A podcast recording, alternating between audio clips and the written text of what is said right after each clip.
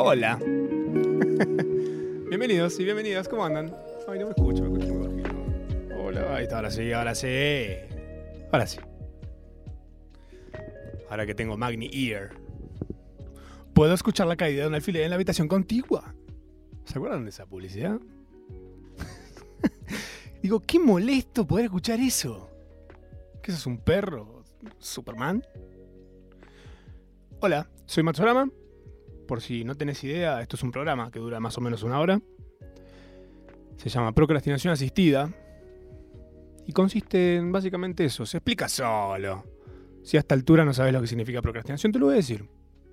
Ah, te pensaste que ibas a sacar cagando. No. Procrastinar básicamente es aprovechar ese tiempo que tenés. Que no tenés en realidad. Porque tenés que hacer algo. Tenés obligaciones. Y usarlo para pelotudear. O hacer otras cosas. Que quizás terminen resultando en algo práctico, útil, que te cambie la vida.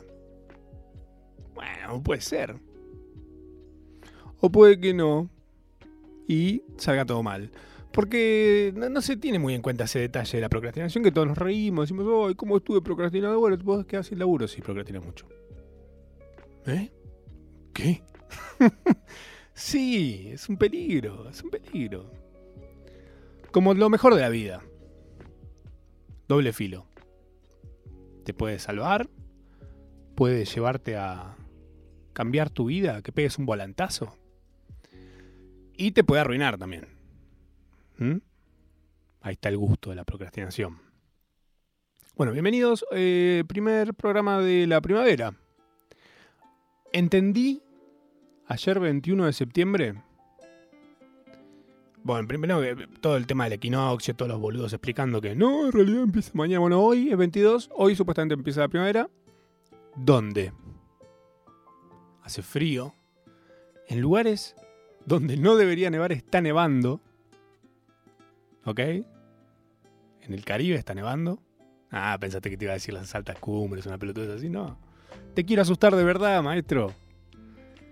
No, está, nevó en, las altas cumbres, en Córdoba, nevó en lugares que decís, ¿qué hace nevando ahora? ¿Qué? ¿Qué?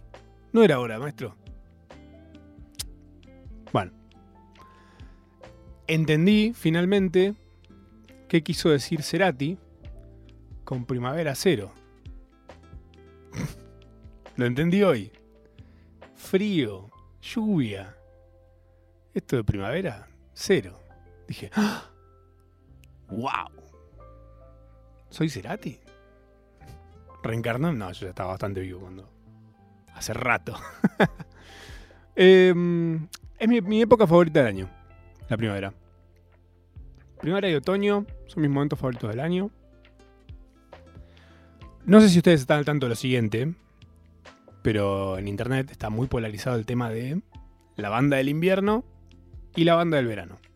Hay gente que es Team Invierno, hay gente que es Team Verano y se odian. Se odian de una manera.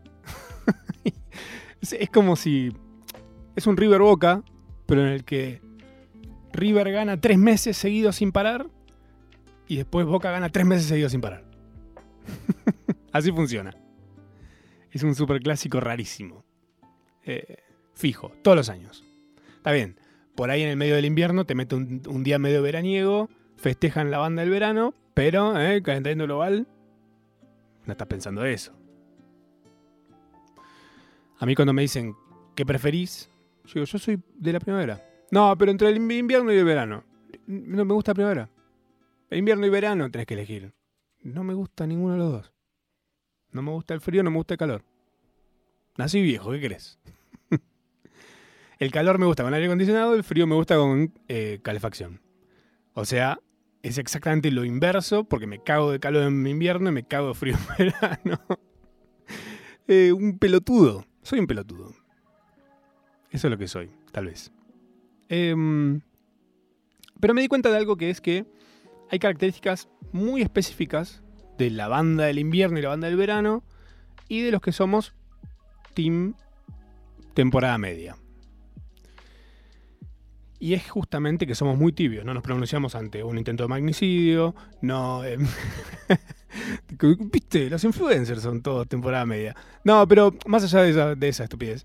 Em, hay cosas como, por ejemplo, eh, House of the Dragon. La serie que está saliendo ahora, spin-off de Game of Thrones. Tiene un público muy team verano, team invierno. ¿Qué significa esto? El capítulo sale un día una hora y en el lapso que dura el capítulo estrenado, las tendencias en Twitter son palabras clave que spoilean ciertas, ciertos personajes de la serie. Eh, o situaciones de la serie. Entonces, si no lo viste apenas salió, tenés que medio que desaparecer de internet si, querés que se mantenga intacto tu, eh, tu inmersión narrativa. Ya hablamos de esto, hablamos de esto de los spoilers. Es un capitulazo de procrastinación, lo pueden encontrar en Spotify. Pero digo, eso, la banda de la mid-season, los team temporada media, no lo hacemos.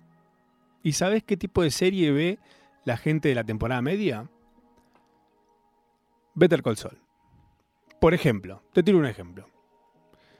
O las vemos eh, muy, muchos años después de que son la papa. Como Los Soprano, por ejemplo. Está bien. Cuando salió Los Soprano, creo que no existía Twitter incluso. O no se le da tanta bola, no sé. Pero. Mm, Better Call Saul no aparecía en spoilers. House of the Dragon automáticamente es un spoiler. Es, Internet es un spoiler. Es un campo minado. Eh, hoy hablando de campo minado, saben que el otro día vi un video. Estuve viendo un montón de cosas. Aclaro desde ya. Gran porcentaje de este programa va a ser cosas que estuve viendo. ¿eh? Vi un video de unos loquitos que de repente vieron en un mapa. Esto es maravillas. Es el doble filo de la internet. Es eso. Vieron en un mapa googleando con. ¿Qué? ¿Bubleando? ¿El verbo de Miguel Bublé? sí, estábamos ahí con Luciano Pilato. Googleando. No, estaban boludeando en Google Earth, que es como Google Maps en esteroides. Em, y se encuentran con unas. unos puntitos locos en un desierto. Todos esos puntitos, un círculo de puntitos, medio de un estonengue, visto desde el cielo, cada una cantidad X de kilómetros. Flasharon en que línea de Nazca, una cosa así. Especulaciones, por supuesto, porque es internet. Pero claro, vos te olvidas que, como está en internet, llega a gente como nosotros, que nos enteramos así medio de paso, medio escuchándolo en el baño, medio de rebote en un TikTok, no sé. Y también llega a gente con guita que está loca. Entonces, gente con guita que está loca agarra, se sube un avión, alquila un ship, dos camellos, cinco guías del desierto y se van al medio del desierto en no sé qué parte de África a ver qué son esos puntitos. En Google Earth. Ah, antes, antes le escriben a Google Earth y le dicen, che, estos, estos puntitos, ¿los pusiste vos? le responde Juan Googlart, le dice, no, no, están ahí, son la foto.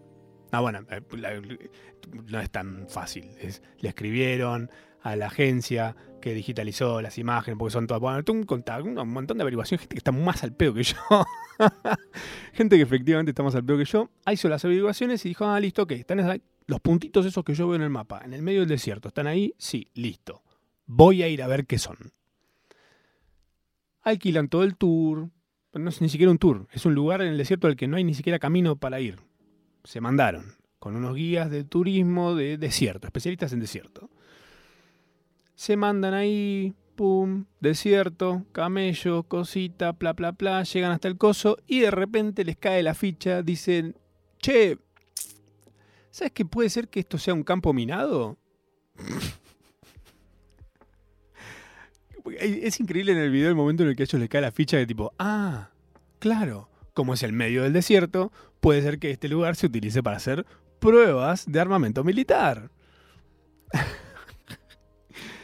y es una cosa que tenía un millón de años, era, estaban, había, encontraron ahí los explosivos pero mm, como tenían detona se detonaban, no sé, como a la distancia, no, no se detonaban por pisarlos. Pero viejo, ¿en serio tanto te picaron esos puntitos en el medio del desierto? Y los tipos diciendo, bueno, nada, es una técnica vieja que se usaba para... Ah, claro, pues no era, no era un campo perdón. Es lo que primero creyeron y después se dieron cuenta que en realidad eran unas formas que se utilizaban hace un montón para chequear si había petróleo. Y bueno, toda la investigación de petróleo, toda la pelotudez, claramente no había. Pero donde sí había, ya no había puntitos, ¿por qué? Porque había una instalación petrolera jalándole el jugo al planeta como loco. Em, bueno, les estaba hablando de spoilers y de la gente de mid-season, la gente de mitad de temporada, como yo, persona que prefiere la primavera y el otoño antes que el invierno y el verano. Y me di cuenta que en realidad no me gusta spoilear, porque entiendo y valoro mucho la inmersión narrativa ajena, vos puedas ver algo y sorprenderte en el momento que es para sorprenderse. Te está comiendo una serie que es un embole, llena de burocracia, de rubios charlando en un castillo, no te voy a decir cuál es, ya sabes cuál es, y de repente en el capítulo 8 pasa algo que está buenísimo de 10 capítulos. Entonces ya no te voy a quemar el único momento bueno de toda una serie. No, no voy a ser yo. Pero me di cuenta que sí me gusta spoilearme ciertas cosas. Ejemplo. Este es un ejemplo muy transversal que casi no puedo vivir. No puedo vivir sin él. ¿Se dice? Sí. El sitio se llama setlist.fm. Em, es una bendición para los ansiosos como yo, principalmente. yo tengo que hacer algo y en paralelo poder estar haciendo otra cosa. Por ejemplo, yo ahora estoy acá y en mi casa se está lavando ropa. Entonces estoy, estoy cubriendo todas las posibilidades. ¿Ok? Estoy jugando al twister con los pies. Estaba haciendo todo. Bueno. Setlist FM es un sitio en el que gente que está más loca que yo y vos eh, va a recitales y anota qué canciones fueron tocadas, qué, versiones incluso, si sonaron grabadas, si sonaron en vivo, si son un cover, si no son un cover, si no sé qué. Es una bendición para los ansiosos. ¿Por qué?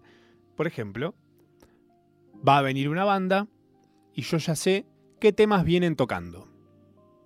Vienen en una gira, sé qué temas tocaron las últimas tres veces que tocaron, pues meto ahí y ahí ya al día siguiente ya está cargado qué temas tocaron. Hay gente que está muy metida en esto, más metida que nosotros. Yo me meto a consumir nada más. Me daría paja tener que estar anotándome en un recital. He estado parado atrás de una persona que lo anota, que anota todo lo que va pasando en Metallica me pasó, em, que anota en un WhatsApp todos los temas que van sonando y qué versión y que no sé qué, bla, bla, bla, si al principio meten un sample. Mucha cabeza hay que tener también. Tipo, loco anotó al toque Ennio Morricone, no sé qué cosa. Uy, tenés mucha data. Te quiero jugando al. Dígalo con mímica. En mi equipo. No, eh, este sitio te bendice de esa forma. ¿Por qué? Porque yo lo uso. ¿Cuál es mi preferencia por estas por esta... Eh, no sé cómo decirle, no es una red social, no es un, es un foro, no sé, como un servicio. Es un servicio. Totalmente gratuito. Me meto y sé qué temas viene tocando una banda que va a venir. Entonces yo más o menos sé qué expectativas manejar. Porque de repente me puedo enterar que hacen una versión acústica de un tema que a mí me gusta y el tema a mí no me gusta acústico. Me gusta full power. No me vengas con una versión de Wonderwall, que eso es lo que pasó en un momento. Fui a ver a Liam Gallagher y se mandó una versión de Wonderwall que es la típico que hace mm, el artista que está cansado de sus propias canciones. Me indigna esto. Te banco que hagas una versión cuando ya todos estamos un poco cansados de la canción. O cuando no es un tema que uno espera, tipo, no te veo nunca, no venís nunca, de repente cuando venís, no me haces el tema que quiero escuchar. ¿Qué, qué, qué, es esto? Traidor. Devolveme la plata. Bueno, cuestión que Setlist FM te muestra todas las fechas que tuvo este artista en sus, en sus giras, los temas que más o menos viene tocando, y ahí más o menos sabes qué tema viene, qué tema qué falta, qué va a pasar, si hay un momento medio bache en el que puedes ir al baño, eh, en el momento que decís, bueno, yo de este tema, este tema quiero estar atrás de todo. Para estos tres temas me banco ir adelante. En este tema me parece que nos tenemos que empezar a ir. Y cuando empieza tal canción, ya tenemos que empezar a salir del lugar. No se olviden que yo soy un viejo. Estoy listo. Yo no, no, tengo, no tengo problema en perderme la última canción. Si yo salí y estoy en mi casa 15 minutos después de salir del lugar, yo ya gané. Los vi, estuve ahí, respiré el mismo aire que ellos. ¿Qué más querés? ¿Cuánto más jugo le querés sacar a esa banda? ¿Por qué? Porque yo después no me quiero ir tres, estar tres horas llegando a mi casa. Nah.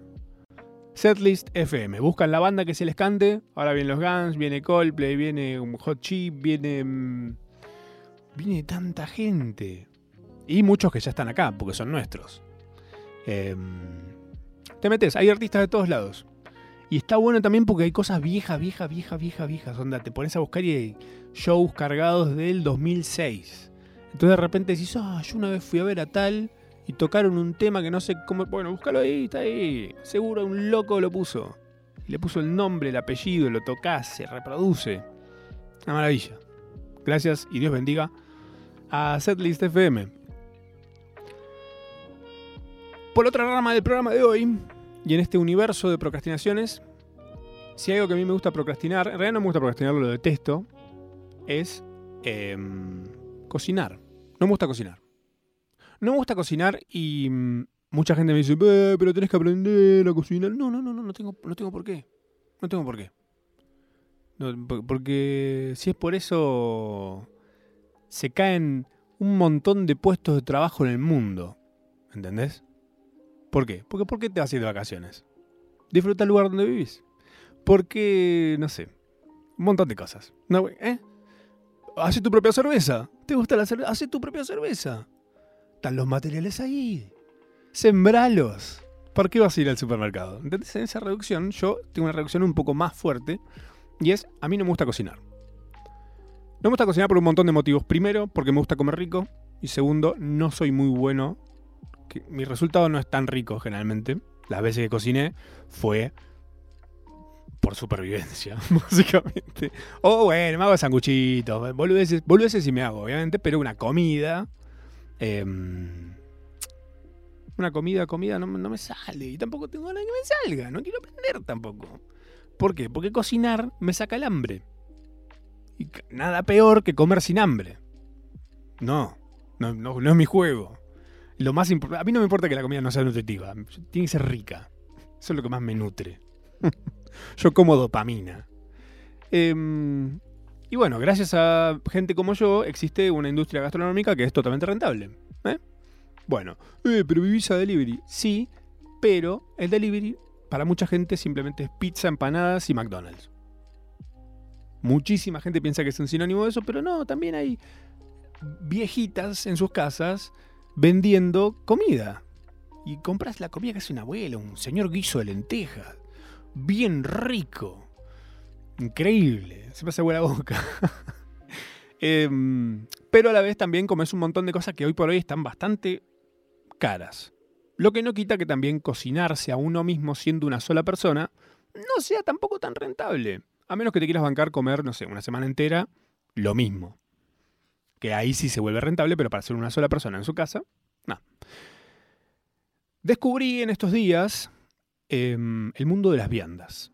Ya había visto en su momento el mundo de las viandas, pero el mundo de las viandas que yo había visto en su momento eran como medio en el plan fitness, en un plan medio cagarse de hambre, medio pijoteras, muy veggie todo. Yo no soy muy veggie, la verdad. Banco, pero yo necesito mucha variedad y volumen. Di con un lugar que se veía bastante bien. Precio, precio cantidad, se veía bastante lógico el tema. Pido viandas. Viandas que me cubrieron una semana. Mi economía agradecida comí riquísimo, pero lo más importante de todo fue, en este afán de estar siempre haciendo multitasking, que estoy en este momento acá, y en mi casa se está lavando la ropa, ruego no se trabe el lavarropa, está inundada la casa, prendida a fuego, no sé, una cosa de eso. Ojalá no. Ahora no puedo hacer más el programa, ¿ok? Estoy pensando que mi casa está inundada. Y mi ropa sin terminar de lavar con olor a podrido entre cosas. No, bueno, no voy a pensar eso. Pero lo que me empezó a pasar con el tema de las viandas es ya tener una comida que en 5 minutos calentada es un comidón. Onda, no sé, unos bifecitos a la, criolla, un pollo con arroz, buenas comidas, así, en ese plan. En el tiempo que, mm, que se calienta eso, lavo los platos. Yo tengo problema de que me da paja lavar los platos, voy acumulando la cucharita, cucharita, tacita, tacita, platito, platito, y de repente hay una montaña eh, de platos por lavar. No me está pasando más, gracias a que en estos 5 minutos en los que se calienta la comida, yo lavo los platos que hay. Entonces en mi casa, hace una semana, no hay platos sin lavar. Lo que es un milagro. Siento que estoy como... Siento que es un hotel. me, siento, me siento mejor como persona, ¿qué crees que te diga? Esa montaña de platos me estaba destruyendo. Siento que todas las canas que tengo en la barra son por eso por mirar a la cocina y ver el montículo de platos que tal vez no estaban tan sucios. Ese es el problema. De repente un plato que tenía un par de migas, ¡pay! Un par de migas. En serio, pásale un coso así, ya está. Bueno, no, ya no pasa más. Lavo los platos en los cinco minutos que se calienta la comida, ganamos todos. Ya está. Excelente. Y esta gente es muy buena, son muy copados eh, y muy ricas casi todas las cosas que hicieron. Hay un, hay un tema con el arroz al pollo con arroz al azafrán. ¿Qué es eso? No es un azafrán. Es, si querés, ponele, ponele mostaza. Si querés, ponele. Como este coso, el curry. Qué rico el curry. Qué rico.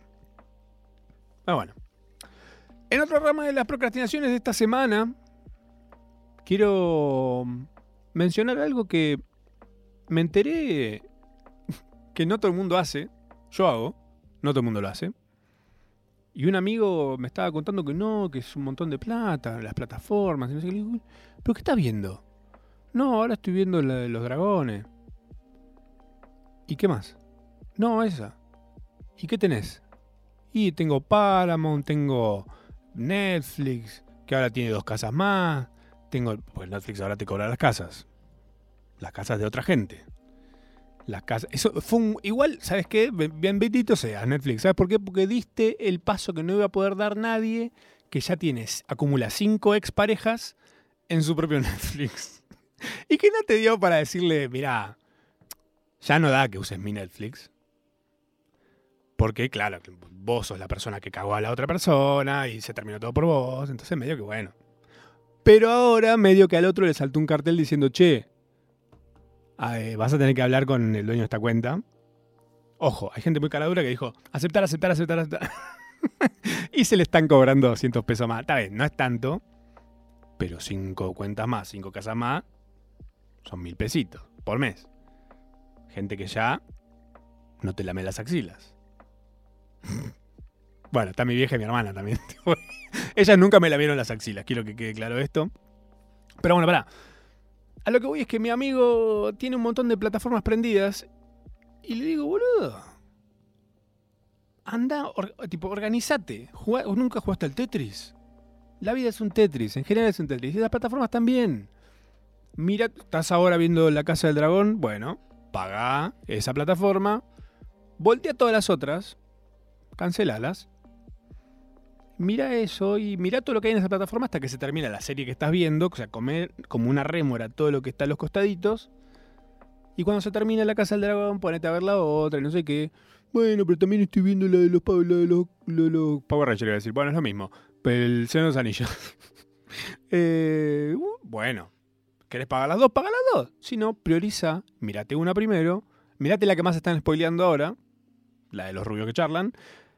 Y después mirate la del Señor los Anillos. Y mira todo lo que hay en la del Señor los Anillos, que es Amazon Prime. Eh, andas comiendo de despacito. ¿Por qué todo, por qué todo prendido? Es un montón de plata encima. Es un montón. Mantener todas las plataformas hoy, está bien. Yo sé que va a saltar el que dice, Cuevana, es muy fácil, la voy a bajar, no sé qué.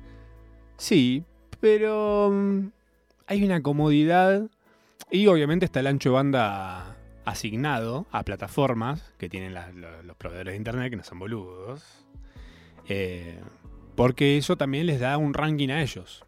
Si vos te metes a Netflix, por ejemplo, y vuela, pero de repente estás en tu casa usando internet en otras cosas y no anda tan bien, es porque justamente los proveedores de internet le dan mucho más ancho a Netflix, por ejemplo, para que fluya bárbaro. No sé si hay un tongo, si hay un arreglo en el medio, de que Netflix dice, che, mira, yo te doy una platita, vos haces que, que yo funcione bárbaro.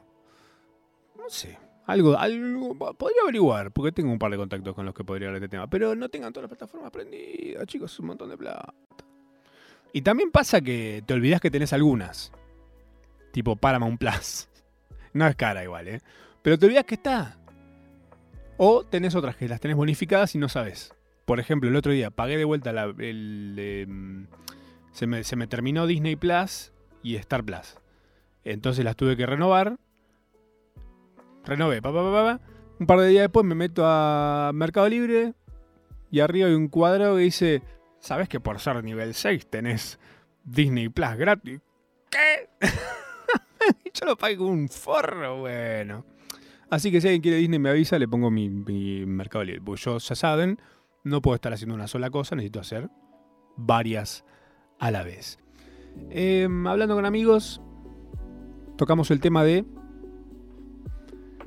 el que anduviste viendo como pregunta transversal, como el, el nuevo que contás. Y me hace concha. Me pasaba te digo, te digo más. Me pasaba en un programa que estaba haciendo hasta hace no tanto que mi, mi partener me preguntaba, ¿qué estuviste viendo? En vez de algo más abierto, más, más dispuesto a que yo cuente más variedad de cosas. ¿Me- ¿Qué, qué estuviste viendo? No, tanto. No, lo mismo que estaba viendo la semana pasada. Pero, ¿eh? Maté sin querer la mascota de mi sobrina. Pero si vos me preguntás qué estuve, qué estuve viendo, justamente por no verla, la maté. Tranquilos, no tengo ni sobrina ni tiene mascotas. Así que. Seguimos todos vivos. bueno, no mi sobrina porque no existe, pero. La mascota tampoco. Em, siento que nos está rompiendo un poco el tema de qué estuviste viendo. Muy específico. Así que pensémoslo dos veces, porque mucha gente la está haciendo. La de preguntar, ¿qué anduviste viendo últimamente? En vez de un buen y amplio que contás. Porque el que contás además es más personal. ¿No? Puedo contarte algo personal mío, no algo que hizo bien off no sé quién, lleno de rubios charlando. Perdón, pero no voy a decir jamás, no le voy a decir jamás de otra forma que no sea la serie de los rubios charlando. Así como en su momento Star Trek era eh, la tienda de Apple en el espacio sin clientes. Es eso. Es una tienda de Apple en el espacio. Bueno, dicho esto, vi Nope. Nope. La última película de Jordan Peele. ¿Ubican? El tipo que hizo As US. Y la anterior era Get Out.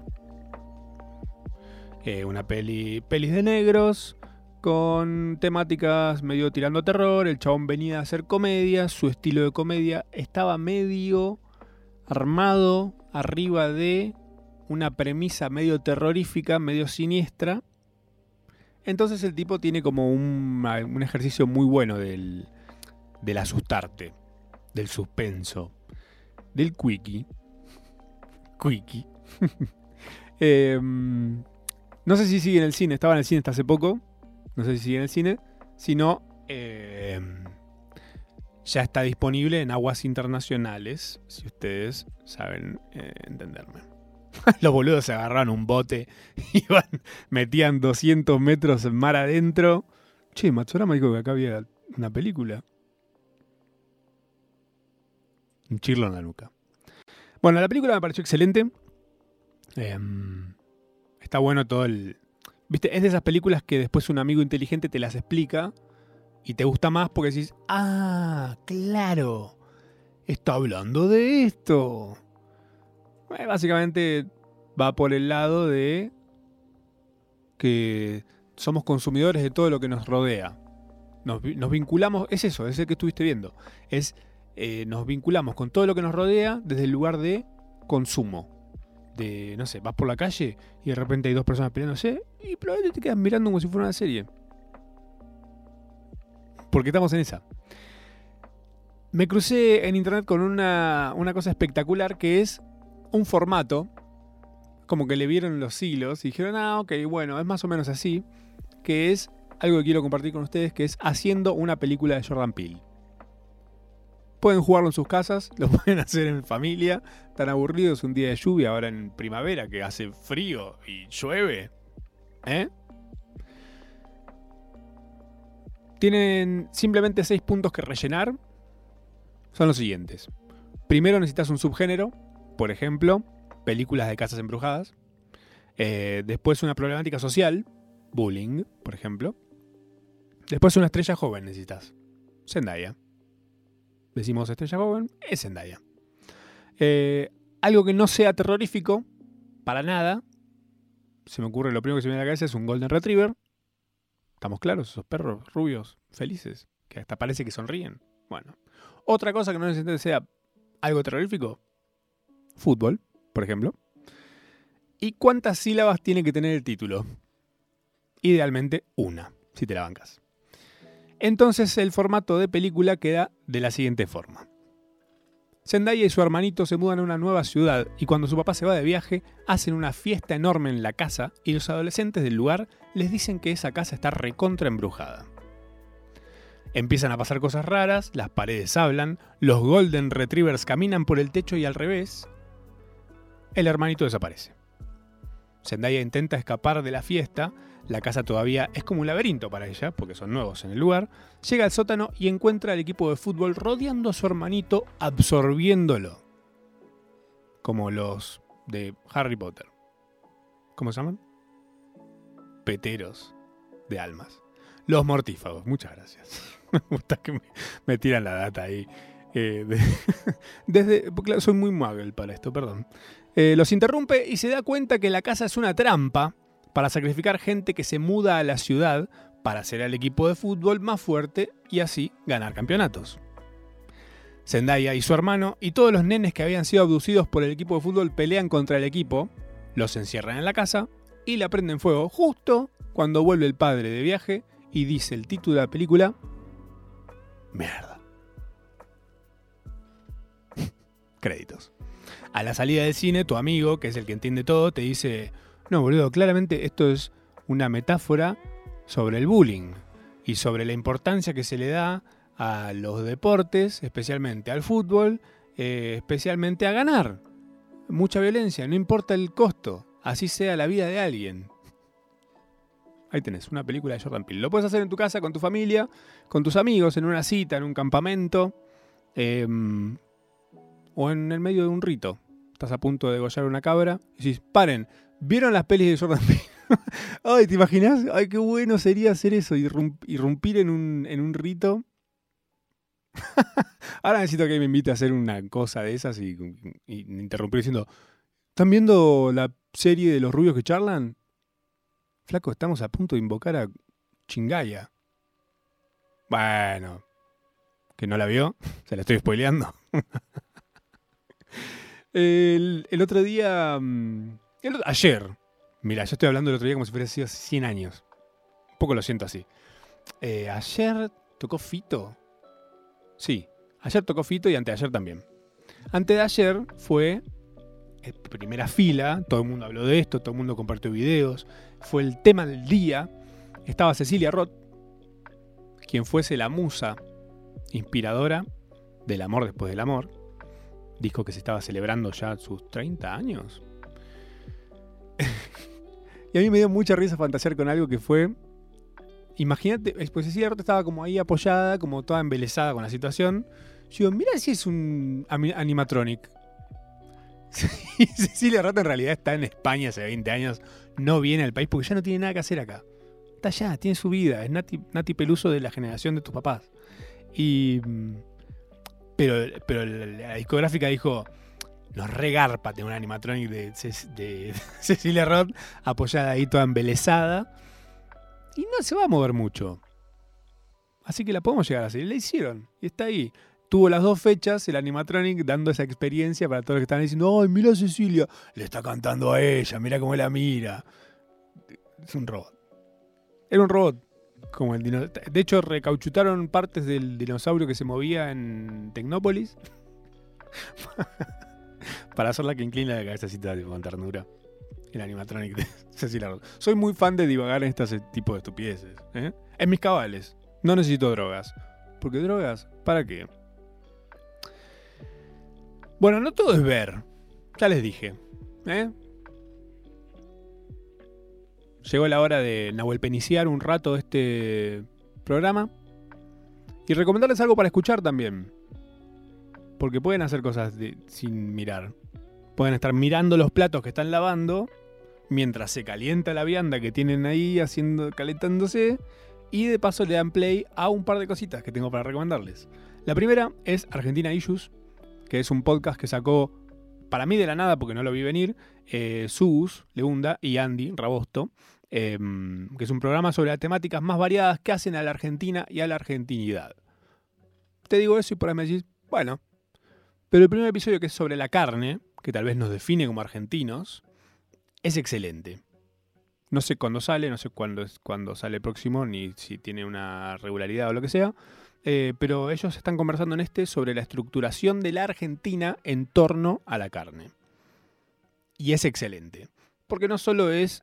Eh, no, solo está plagado de data, sino que es muy entretenido. Argentina Issues, ISUES es el nombre de este podcast. Se lo recomiendo con mucha devoción. Además, al ser un podcast que recién arranca, no sé si les pasa, a mí a veces me pasa que me recomiendan algo y de repente veo que tiene 13.000 capítulos y digo, uy, no, no puedo ahora. Es un montón. Porque la, sensación que tengo es, los tengo que escuchar todos ya. todos. En cambio, cuando algo tiene uno solo o un par ahí dando vueltas, es más fácil meterse, engancharse y demás. Eh, otra cosa que les recomiendo escuchar, no hace falta verlo, pero si lo quieren ver también lo pueden ver, es eh, Café Kioto, que es el canal de YouTube de un amigo, de Juan Felipe, em, que es un canal dedicado a las ciencias humanas. Em, y cualquier otra cosa que a él le parezca imprescindible para la existencia. Son ensayos, están buenos, muy, lindos, muy, muy, lindamente formateados, lindamente. Ahí tenés, Rae. si a vos te pareció un error inclusivo, que estés asistida. Pero bueno, él sacó un, un video la semana pasada, o esta semana, no sé, no sé, em, que es eh, el episodio más marxista de Futurama. Y el encare que tiene es excelente, porque claro, yo ese, episodio de Futurama lo vi un millón de veces, porque vi un millón de veces Futurama, me parece fantástico, es tal vez uno de mis capítulos favoritos, pero nunca lo había visto analizado desde este lugar. Eh, y es el episodio de Fry y la fábrica de Slurm. Es excelente todo es volver a verlo, pero volver a verlo de la mano de alguien que lo ve desde otro lugar. Em, y hablando de ver desde otro lugar, eh, quiero hablar de algo de Lord of the Rings, em, The Rings of Power, que es la serie que salió ahora de El Señor de los Anillos, que está saliendo por Amazon Prime, que bueno, gente muy bancándola, soy uno de ellos, gente muy no bancándola, un par de amigos. Em, una amiga me dijo, ¿qué? ¿Esa novela turca? Y, o sea, me costó o sea, entendí por el tono y por la forma, y por la cara y todo, que me lo dijo como, como algo no positivo. Pero flaca, nunca he visto una novela turca entonces. Porque son excelentes. O sea, vos imagínate lo buena que tiene que ser para que llegue de Turquía hasta acá y se enganche un país entero a verla. Sentate, mira los primeros 300 capítulos. Increíble. No hay un solo conflicto que no, que no suceda. O sea, se explotan todas las posibilidades. Bueno, si para vos es una novela turca, es un novelón entonces, viejo. Aguante, aguante Lord of the Rings de Rings of Power. Em, si te quedas manija, que es algo que me pasa, a pesar de que los capítulos son recontra largos, em, yo me quedo bastante manija con el mundo de Señor de los Anillos, me pasó con las películas, me pasó con los libros, siempre quiero más. Hay como una cosa de que está tan profundizado eh, el mundo, de la forma en la que se habla y todo, que querés saber más. Te querés asomar del todo, querés saber más sobre cada personaje y etc. Y hay un canal de YouTube que se llama In Deep Geek, o sea, un geek en profundidad. In Deep Geek, ¿ok? que tiene datas muy buenas. Por ejemplo, te voy a tirar tres títulos de tres videos que tiene y vas a saber por dónde va y qué quiero decir. Un video se llama El Señor de los Anillos desde la perspectiva de Sauron. Excelente. Le di play medio porque venía sin parar de darle play a todo lo que tenía que ver con Señor de los Anillos. Y de repente en este dije, uff, qué bien pensado esto. Claro, porque nosotros lo vivimos siempre desde el lugar de la comunidad del anillo, los hobbits, no sé qué, son medio los hobbits, son como unos que estaban en la suya y de repente los magos los acarreó a llevar un anillo. Y ellos fueron, dijeron, y bueno, ¿qué te voy a decir? Sos un mago copado. Bueno, este tipo se puso a analizar toda la historia y dijo, che, para, ¿cómo lo ve Sauron todo esto? Sauron es, para los que no saben, el Darth Vader de El Señor de los Anillos. Es el malo. Es el, el que quiere romper todo. Es el Señor de los Anillos, justamente. Em, otro video que tiene es ¿Qué pasa después de Señor de los Anillos? Que para el que ve las películas no lo sabe. En los libros hay bastante más después de que revienta el anillo y demás. Pero hay además unos anexos y otras datitas. Y este tipo juntó todo y te dice, bueno, pasa esto. Con este personaje pasó esto, con este personaje pasa esto, con estos hacen eso, en tal lugar pasó tal cosa, en esto pasó tal otra. Y otro video que también es excelente, de este In Deep Geek, es ¿qué pasaba si Sauron conseguía el anillo? Por supuesto el tipo se puso a analizar, a atar todos los cabos y dijo, bueno, si de repente pasaba esto, y esto, ¿qué hacía este tipo? Porque también metió una fábrica de Uruk los orcos a full, pero claro, ganaban y ¿para qué querés tantos orcos? ¿Qué vas, qué, vas a hacer? ¿Vas a abrir un shopping? ¿Vas a armar un, unos Juegos Olímpicos de, orcos? Bueno, este muchacho toca todos los botones y te cuenta todas las posibilidades que había de, em, del mundo de Sauron. Básicamente. In Deep Geek se llama el canal de YouTube. Em, salieron. Mira cómo estoy, estuve a pleno. Estuve todo el día Tuve dos semanas en la cama viendo tele. Eso es lo que está pasando, eso es lo que estoy queriendo decir. Sí. Em, salieron los primeros tres capítulos de Andor, eh, una serie de Star Wars, del universo Star Wars. Y yo entiendo mucha gente diciendo otra vez la burra al trigo, dale con Star Wars, otra vez Star Wars, basta con Star Wars.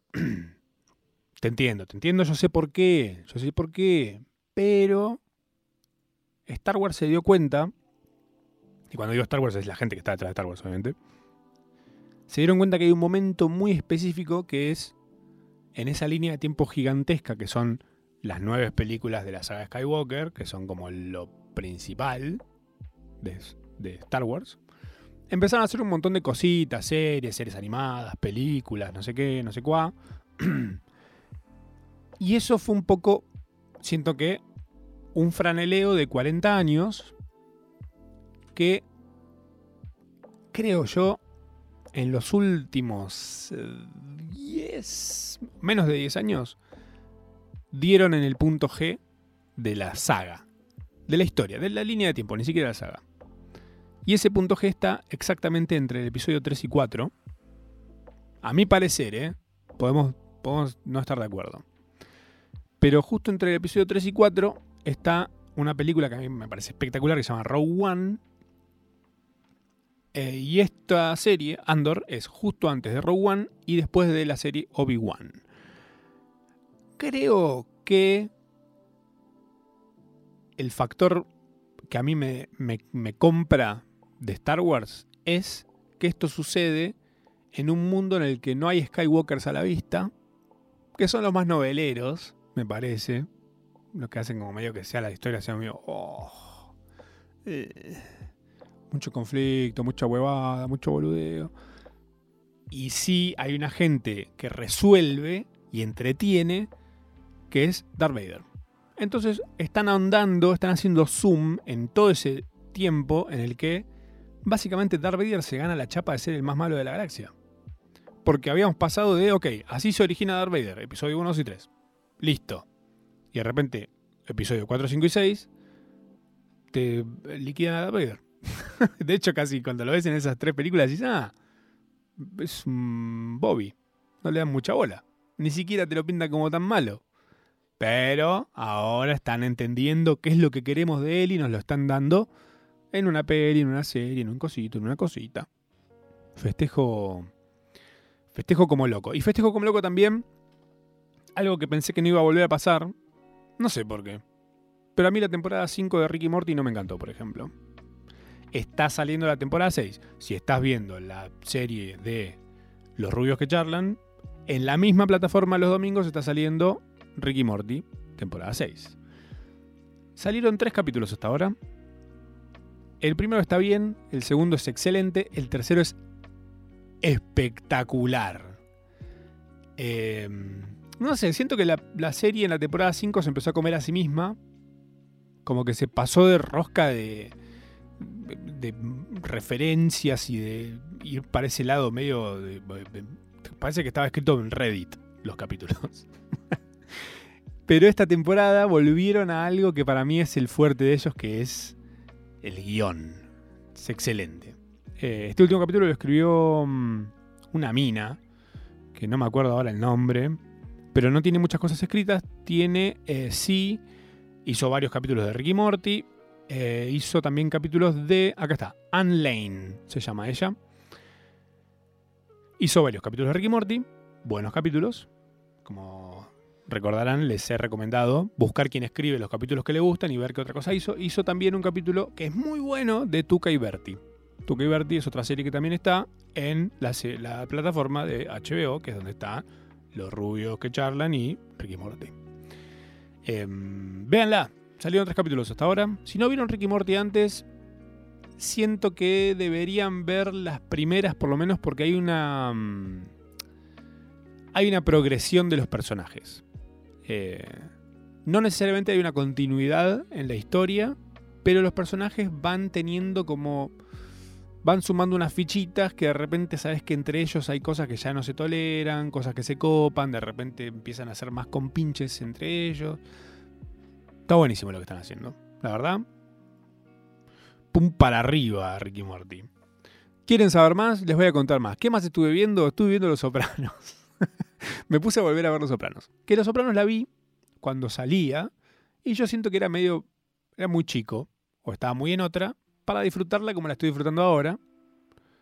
Porque siento que tengo, bueno, de hecho no siento, lo tengo. Tengo la edad que tenía eh, el actor haciendo de Tony Soprano en Los Sopranos mientras hacía Los Sopranos la tengo yo ahora. Entonces digo, ah, qué hecho mierda que está, primero, me hace sentir bien a mí.